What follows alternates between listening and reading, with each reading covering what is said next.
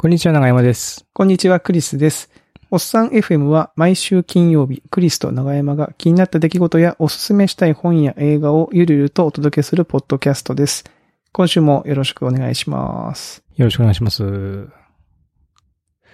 先週、先々週は、えー、ゲストに、逸郎さんを迎えた回という感じだったんですけども、なので、ちょっと久しぶりな感じがまたします。そうですね。あの、実はこの間にね、ゲスト会とかも収録をしてたりするから、なんか二人で喋るのがちょっと結構久方ぶりみたいな、そう、すげえ久しぶりに感じです。はい、感じになってますね。で、逸郎さんね、あの、回を公開しして、あの、公開しましたよってお知らせをね、したんだけど、なんか、うんともすんとも、言わない。ですがなくて、あれ、なんかあったのかなと思って、で、まあ、エチオピアに住んでるから、エチオピアでなんかあったのかなと思ったら、エチオピアでこう、ちょっと大きいデモがあったんはい、ですね。はいはいええで、結構死者が出るほどの大きな、えーデモで、えーハチャル・フンデッサさんっていう歌手の方が、その、なんていうのかな、まあ政治的な理由なのかなで、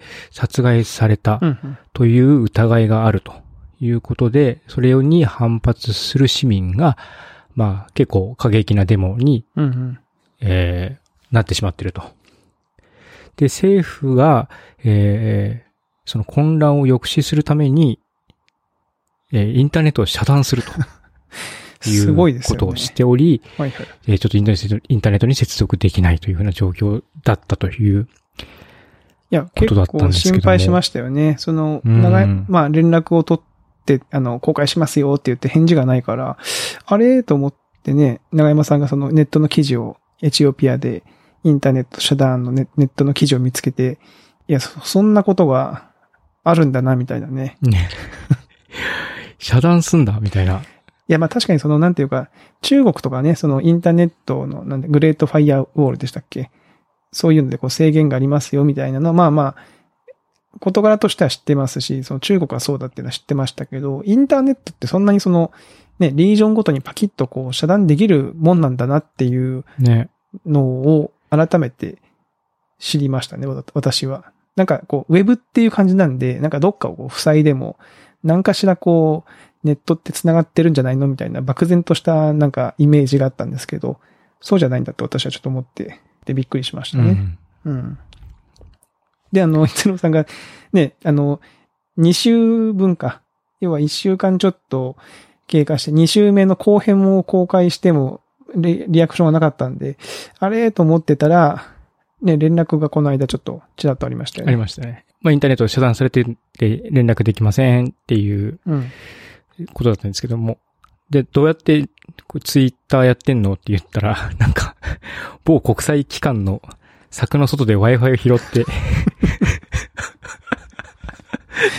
Wi-Fi 拾ってインターネットしてますって言って。うん大丈夫かなと思いましたけど、ちょっと心配になりましたけどね。まあでもまあ、前回、前々回のエピソードを聞いてる方はわかると思うんですけど、まあか、エチオピアにお住まいで、そのご家族が日本に帰られてて、一人いて単身エチオピアにいて、ですもんね。で、娯楽がネットフリックスとかって言ってましたし、ズーム飲みかネットフリックスって言ってましたから、うんインターネットが遮断される10日間って言ったらもう、これ大変だろうなと思って。もう、地獄ですよ。ね。ね。いや、大変だと思いますわ。本当に。いや、だから僕、あれですよ。僕が、僕みたいな、僕の若い頃みたいにインターネットの回線をさ 探し求めてね。いつさんも言ってましたもんね。あのエピソードよかったよ、つって。うん。いやーまあまあ、でも、とりあえずあの、無事は確認されたということで、またそのね、うんネットの状況が戻ったら、あの、フェアリー FM とかの方でもですね、元気な声を聞かせていただけるんじゃないですかね。うん。うん。と思いますね。なるほどね。そうですね。はい。そんでね、あの、オンライン英会話ってあるじゃないですか。いろいろなところがやってる。ああ、はいはい。あの、オンラインでこう、英会話講師の方と話話すとかっていうやつですよね。そうそうそうそう、はいはいフィリピンの方、海外の方とね。うん。で、それ、その、そもそもきっかけは、なんか英語ちょっとできるようになったらいいなと思って、英語ってどうやってもっと勉強したらいいんだろうと思って、その一郎さんのエピソードを撮った後にね、うん。調べてて、オンライン英会話をっていうのを見てたんですよ。あ、調べてたんですよ。で、いろんな人の感想を見てたら、なんかその、まあ昔ちょっと英語やってたんだけど、今は結婚して、で、家でずっと主婦やってるんだけど、なんか話し相手が欲しいからオンライン英会話で外国の人と英語で喋って楽しいみたいな人がいて、え、それ、日本人の方？日本人の人。ほうほうほう。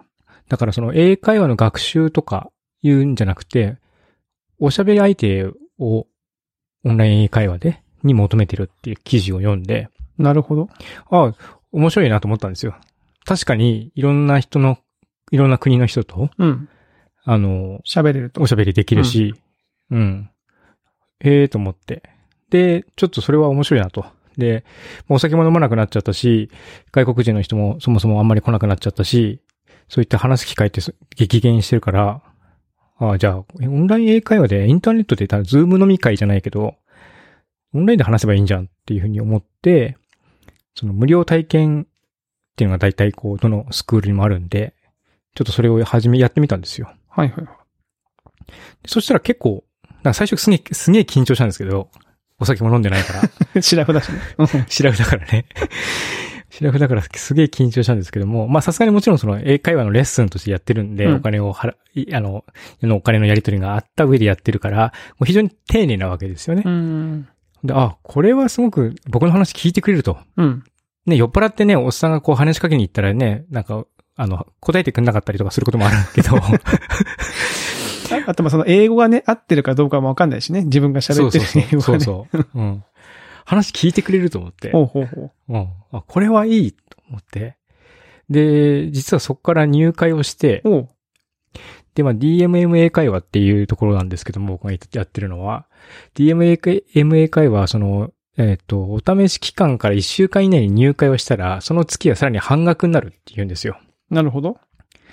で、それにつられて入会して、で、はどうせ半額になるんだったら、1日に1時間喋れるプランにしようと。おー。だから、アップグレードして半額に、のものにして、月5000円で、1日1時間50分ぐらい喋れるっていうプランに今入っててそ、れ半額なのは一月だけなんですか？うん、一月だけなんですけど、なんで、それで今、えっ、と、2、3週間ぐらい経ったんですけど、ほとんど毎日、うん。1日1時間ぐらい外国の人とお話を最近ずっとしていて、えー英語で。英語で。どうですか？その、守備は。いやー、あのね、うん最初だからお、あの、ちょっと、こう、おなお話できたらいいなぐらいの軽い気持ちだったんですよ。うん。ぶっちゃけ好みみたいなやつとかでえ選んだりとかもできんなと思ったんですけども、うん。で、最初もそういうふうに女性の先生とかも見てみたんだけど、うん。こうだんだんこう、なんていうかね、ちゃんとやっぱりね、ガチで英語を教えてくれる人の方が、やっぱ面白いなってなってきちゃって。ほうほうほうほう。で、最近はずっとカメルーンの先生、同じ人？カメル、うん、カメルーンの先生とセルビアの先生と何人か。だからね、先生もいろいろいるんですよ。やっぱりこう、楽しくやりたいっていうタイプの先生と、ほうほうほう。あと細かく本当に文法とか発音を指摘してくれる先生と、ほうほうほう。で人によっては嫌かもしれないの。そのちょっと喋ったらすぐ、それはこうだよって差し込んでくるから、おしゃべりだけしたいっていう人はおしゃべりした、楽しみたいっていう先生だったりとか、あらかじめそういうふうにこうメッセージを送っとくっていうのができるんで、うん。まあそうするといいんですけども、僕なんかその、ガンガン言われた方が面白いなと思って、正しい言い方とか教えてもらった方が楽しくなってきちゃったんで、あの、いくつかこう先生を、先生の評価とか、うん。レビューとかつくんで、レビュー読んだりとかして、ここの先生はいい、この先生は良かったみたいなのをこう、ため、なんかポケモンみたいな感じで、なんか、ストックしていってで、。もちろんいい人気のある先生はすぐ予約が埋まっちゃうから、その人気が、まあそこまででもないんだけど、こう、いいみたいな感じのところをこう、たくさん狙っていって。今は、えっ、と、カメルーンと、えっ、と、セルビアの、え、それちなみに相手の方は、そのカメルーン、セルビアっていうのは出身国がそこってこと？日本にえっ、とね、出身国がそう。うん、うん違います。あ、セル、セルビアの人はセルビアにいたかな？カメルーンの人はもしかしたら違うところにいるところにいてたかな？日本ではないどこかとオンラインで繋ぐっていう感じなんです。そうそう。あなんで、えっとね、雨が強かったりすると、なんか回線がめちゃめちゃ悪かったりとか。たまにある。面白い。で、そしたらセルビアもこの間デモが起きちゃって、あら、どっかで聞いた話。うん。2回目のロックダウンを政府がやるぞって言ったら、それに反抗する市民団体がデモを起こしていて、大丈夫？って聞いたら、その、今住んでるとこが首都から離れてるから、まあ大丈夫。だけど、結構今の政府のこと嫌いな人多いからね、みたいな話をしてましたね。えーそれを英語で喋ってんの？それを英語で喋ってました。へえ。うん。それでその、結構僕今すごく興味が湧いてて、なんならちょっとこう、試してみたいなって気持ちにすらなってるんですけど、その、なんかすごい、DMMA 界のネイティブ広告みたいになってますけど、その、本当だ。あじゃあ、僕の招待コード付けのやつ貼っとこうかな。貼っときましょう。それ これを、これを使って。そなんかあんのかな？それは何？その、えー、先生とは、教材はないわけですよね。だから要は自分が。ありますよあ、あるんだ。うん。あ、教材も選べるの。だから一番最初僕発音がなんか悪いと、そもそも話にならないなと思ったからずっと発音の講座を取っててうん、うんうん。で、その、いろんな発音記号のい、と、それに対応する単語とか、センテンスをずっとこう、リピートしていくみたいな最初授業を受けてて、うんで、今はなんかニュースの記事見ながら、うん。リピートした後に自分の考えを言うとか、いう、何それちょっと長山さん。ちょっと国際対応して、おっさん FM の英語版始めようとしてます？もしかして。いや、なんかね、いやだから、なんだろうな、そう、いつまあ、一郎さんの影響なのかな、ん。まあ、一応さんは全然なんかレベルが違うというか、もう大学から海外に行かれて、それこそね、プロフェッショナルとして海外で活躍されてるっていうのは、まあレベルが違うんだけど、なんていうのかな、こう、ずっと引き引きこもりというかね、うん。家の周りにしか行動範囲が狭まられ、狭められているから、うん。こう、逆に、だからそのインターネットの力で外で、外の人とコミュニケーション取ったるっていう感じで今やってますね。うん。だから別になんか意識が高いというわけじゃなく、本当になんかただ単におしゃべりしたいってところから始まったんだけど、まあなんか楽しくて続いてます。しかもこれあれですね。その今プランページ見てますけど、まあ、月に、長山さんのやつはこの毎日2レッスンってやつでしょ ?1 日合計そうそうそう50分かな？うん。で、月に1万円で毎日受けれるから、1, 1日350円ぐらいってこと？ですよね、そうまあ割り算すればう単純に。ーん。うん。パブに行ってビールをおごるより安いからね。おごったね。ギネスね。おごったおごった昔。おごったでしょ？おごったわうん僕もだって、ぼ僕も、えだってエジプトの、エジプトから来たっていう人にすげえあのタワービールみたいなのおごったりとかしたことあるもん。あった、あった。ええあ、でもまあ、やす、その、毎日やればね、まあ、月にのお金にするとそれなりにしますけど、まあ、英会話通おうと思ったらね、結構します。僕もあの、昔、その、いわゆる普通の英会話スクールとかってちょっと興味があったんで、調べたんですよ。だから結構高いのね。しますね。で、最初にほら、チケットを買えみたいな感じだって、その、それこそ何十万とか十何万とかそうなんですよ。で、がっつりお金払わないと、あの、そういうビジネス英会話みたいなやつは難しいよみたいな感じのを見て、いや、まあ確かにそのお金払ったらい行かざるを得ないみたいなね、こう感じにはなるけど、いや、ちょっと追い込みすぎだよな、自分をみたいな、そ の気持ちにはなるから。うんえー、DMM 英会話にしたのはなんでなんですか？えーっと、あの、YouTube に、実は、実はっていうか、まあ、広告も含む、含むんですけど、実際に、えーっと、先生と会話してる、割とリアルな、あの、動画が上がってるんですよ。ほうほうほう。で、各社の。ほうほうほう。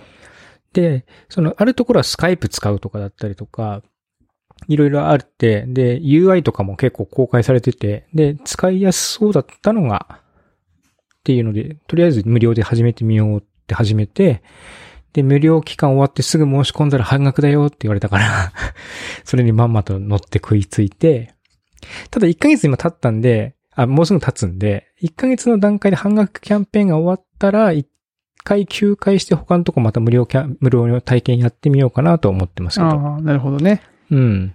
なるほど、なるほど。え予約をすす、あの、やっぱり入れやすいというか、うんのがいいなと思、思いました。ー、うーん。オンラインだと予約すぐ入れられるじゃないですか。うんうん。で、次の日の予約をとにかく入れるようにすると。もうレッスン終わったらすぐ次の日の予約を入れると。うん。そうすると予約を入れたら人が待ってるわけなので、うん。その、無限にやっぱりキャンセルとか、できるわけ、できないじゃないですか。うん。うん。確かに。えーそういうとこ変に僕真面目なので。なるほど、ね。なので、それ、そういう、そういったこう、緩い強制力みたいなのがかかるので、いいですあ、いいね。ですね。なんでちょっと、う んただ逆にちょっとね、頑張りすぎてね、デイリーコーディングの方若干、最近ペースダウンというか、毎日できてないんですよ。まあ、それはね、デイリーコーディングも英会話も結構大変ですよね、もそうそう。う。うん。使う頭も違うだろうし。だからね、しね、1時間は結構ハードですね。喋り続けるの。1時間は大変でしょうん。結構ハーう。ド。しかも知らん人ですよね。その基本的には。で、そう、教材もね、その、ニュース読むぐらいのやつはいいんですけど、最近ちょっと別のやつでこう、とにかく一つの議題があって、自分の考えをずっと言っていくみたいなやつにチャレンジしたら、もうい30分でめちゃめちゃ疲れて、これは無理だ。これは無理だなと思って。いやー、いいです。でもまあ、英語が喋れることによって、あの、いろんな世界は広がるじゃないですか、きっと。あの、うんね、そのもちろんその知識って意味でもそうだし、こういう我々がやってるポッドキャストにしても、その日本のことを海外に向けて発信するみたいな軸もできるわけでしょ？その、やろうと思ったら。もしかしたら、その日本のおっさんはこんなんだぞみたいなのを海外に向けて発信できるわけじゃないですか。うん。うん。そういうのも面白そうですよね。なんかね、拙い面白そう。英語でね、喋ってみるみたいな。ああ、それもいいかもしれないですね。うんい。やー、もうなんか本当にね、自分の英語力のなさがね、よくわかるんで、そういった意味でも勉強になりますね。いやー、そうか。ちょっと僕も興味湧いたんで、やってみようかな。いやおっさん FM、何、何回も言ってるけど、やっぱ新しいことを始めるのは面白いわ。本当にな。んとなくね、あの、知ってはいるけど、試してなかったことって結構いっぱいありますもんね。もうね、うん。なんか本当初心者だな。こ、こっからかみたいなね。あ、本当に。なうん。スポーツでも何でもね、やっぱ今からは新しいこと始めたらね、こっからかってなるんですけどね、最近そのこっからかっていうのがね、だんだん快感になってきてるんですよね。なんでだろう。まあだから伸びんの分かってからでしょうね。やればできるっていうのは。で、大体ほら、成長曲線。線って、最初の方の方がこう、成長率が高いから、うんうんうん。ね、どっかでほら、やっぱ一旦この踊り場に出るというか、どんなこともね、やっていくと踊り場に出て、そこでこう続けてまた上に上昇するみたいな、こう、そういう曲線を描くと思うんですけど、やっぱそう立ち上げは楽しいですよね、やっぱね、最初はそう、ね。それがね、分かっちゃってるから、うん。あおっさんおはっ。さんはね、人人生経験上。だから新しいこと始めて、うわ、英語こっからか、みたいなのも、ちょっとね、こう、笑っちゃう感じですね。面白くて。なるほど。うん。だね、か、うん、可愛い子とかもいるんですけど、うん。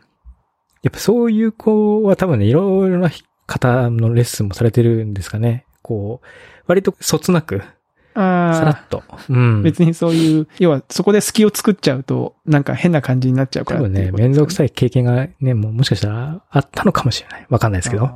難しいですね。ね、難しいですね。うんでもね、その、アフリカ系の人でたまにめちゃめちゃテンション高くてめっちゃ面白い先生とかいて、そう、面白いですね。ああ、たけし、イエス、イエス、イエスみたいな感じで、もうめちゃめちゃテンション高くて、めちゃめちゃ褒めてくれるんですよ、しかも、その先生。ええそういう人もいたりとかして、そういうのも面白いし。いいな。まあ、これだったらね、例えばその、ほら、えー今なら、在宅でお仕事されてる人もね、もしかしたらまだ多いと思いますし、そのうん家だとね、昼休みの時間とかに、家で一人で英会話とかもできるわけじゃないですか。夜じゃなくても。うん。ね、ちょっとした隙間時間に。うんそうそうね。お昼、ランチタイムとかに20分とかだったらできるからな。面白そう。がぜん興味が湧きました。そんな、そんな感じ。そんなことを最近してますっていう。僕はですね、今日は、この2020、まあ、このポッドキャストの公開予定日が7月の17日、2020年のなんですけど、2日後ですかね、あさって、えー、半沢直樹のですね、新シリーズが始まるんですよ。お長山さん、半沢直樹ご存知ですか？あの、忘れかけてた。忘れかけてました。でもちょっとさ、さ、一番最初のテレビシリーズちょっと見ましたよ。ちょっとてか一応最後まで見たのかな。あの、倍返しのやつ。総集編見ました？倍返、総集編じゃない。最初にちゃんとリアルタイムで最初のやつリアルタイムで見たん。だ。あの、2013年版のやつを。そうそう、一番最初の倍返し。ちょうどあの、先々、先々週、先週と、その、その最初のシーズンの全10話かな？を、えー、2時間2時間にこう収めた総集編をやってたんですよ。ではそれを見まして、で、まあ見て思ったことがあるんですけど、うん。まあ7年前なんですよね、あれね。2013年で。もうそんな経つんですね。そうなんですよ。で、劇中のね、電話が携帯なんですよね。ガラケーなんですよ。あ半沢直樹が使ってるのが。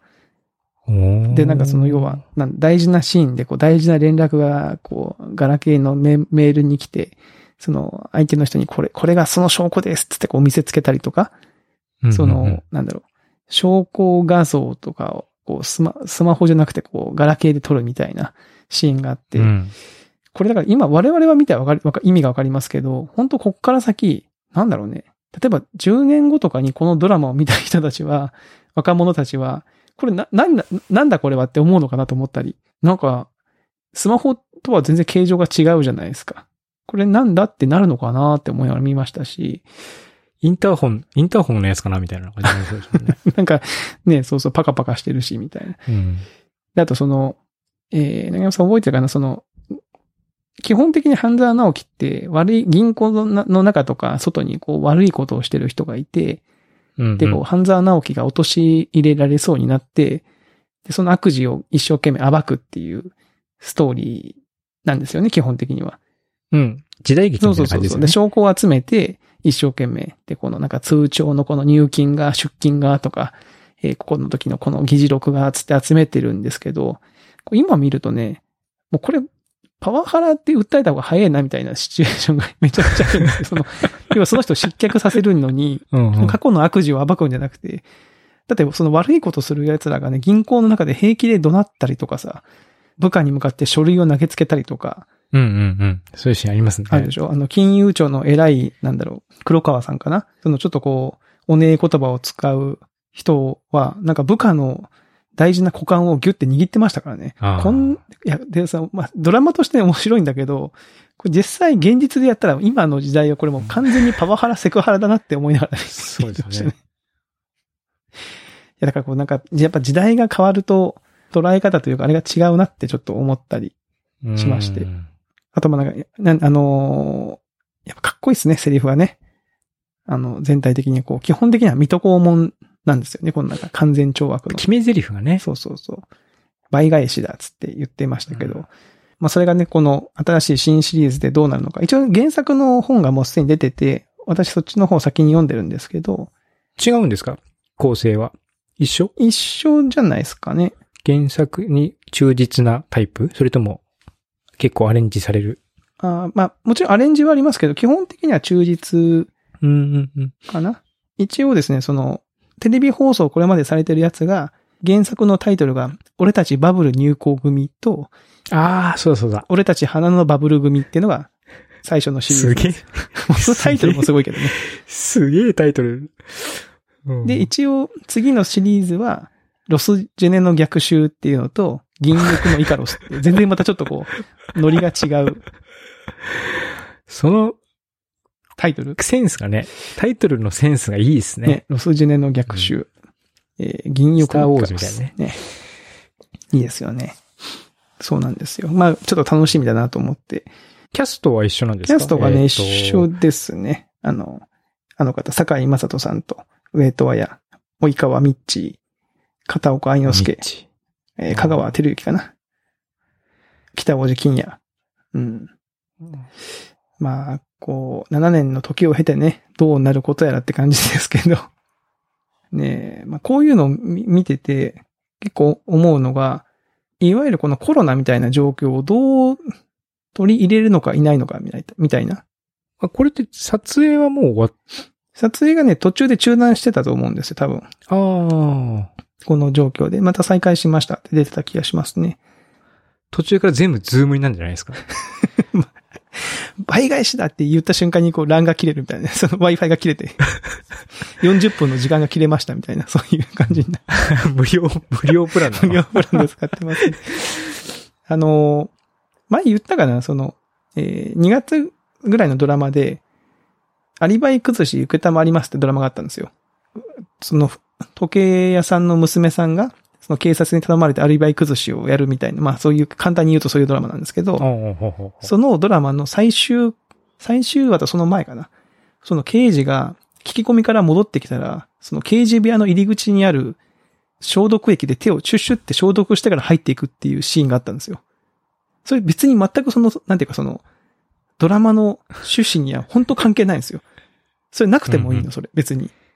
でもなんかわざわざそれが入ってるんですよね、その、種っていうのが。で、それを見て、なんか、あそういうなんか、あれを取り入れてんのかなって一瞬思ったんですよ。何なんですかね啓蒙してる？じゃなくて、それともリリアリティリアリティなのか、配慮なのかわかんないんですよね。しかもその2月だったから、まあ撮影はもうちょっと早い。3月か。だから2月ぐらいの撮影なのかな。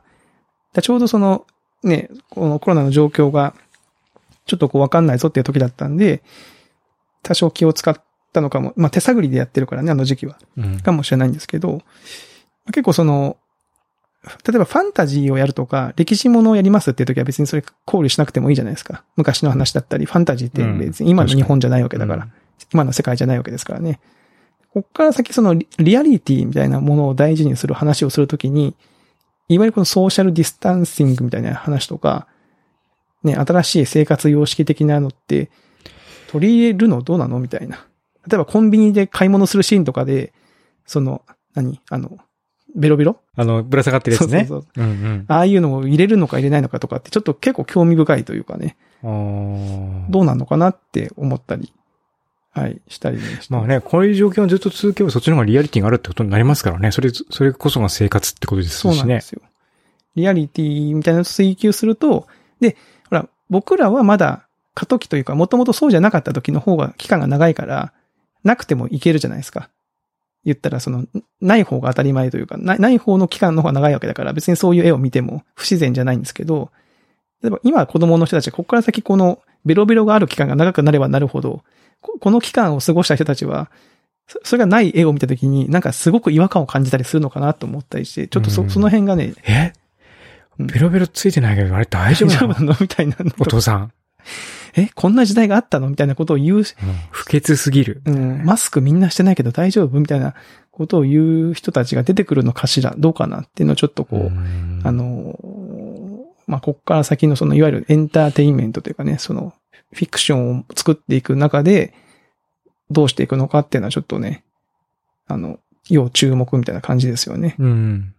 まあでもね、そういうのでやっぱり巧みにこう取り入れて、今までも来ているわけですからね。うん。確かうんに確かに。だらきある意味、いい感じに転換して、うまく取り入れて使っていくみたいなそうそうそう。ことももしかしたらあるかもしれない。ね何かのね、こう、トリックに。あ、そうそう。これをね、トリックに使ったりとか。ビラビラがね。うん。そうそう。ビラビラをどうトリックに取り込むのか、僕は金田一とかがね、使ったりしてね。うん思いつきで言ったから全くあれはないけど。うん。まあでもなんかそういうのありそうな感じで、まあ、なんていうか、まあこっから先のそういうエンターテインメントとかの方たちのこう工夫というか、えーその辺にちょっと注目をしていきたいなっていう最近ですね。なるほど。はい。はい。というは話でございました。私の方は。はい。でというところで結構いい時間になってきた。はいですかね。はい。えー、まあ、引き続きお便り、感想等をお待ちしておりますので、最近ツイッターとかでも、えーつぶやいていただける方がちらほらと出ておりまして、ありがたいですね。はい。あ、そうですね。ちょっとこうあの番組内では、時間の都合で取り上げておりませんが、全部、あの、はい。見ておりますので見ており。ます。あの、ええ励みになっております。大変。はい。引き続きよろしくお願いいたします。はい。はい。というところで、えー今週のおっさん FM は、えーここまでということで、えーまた来週お会いしましょう。さよなら。さよなら。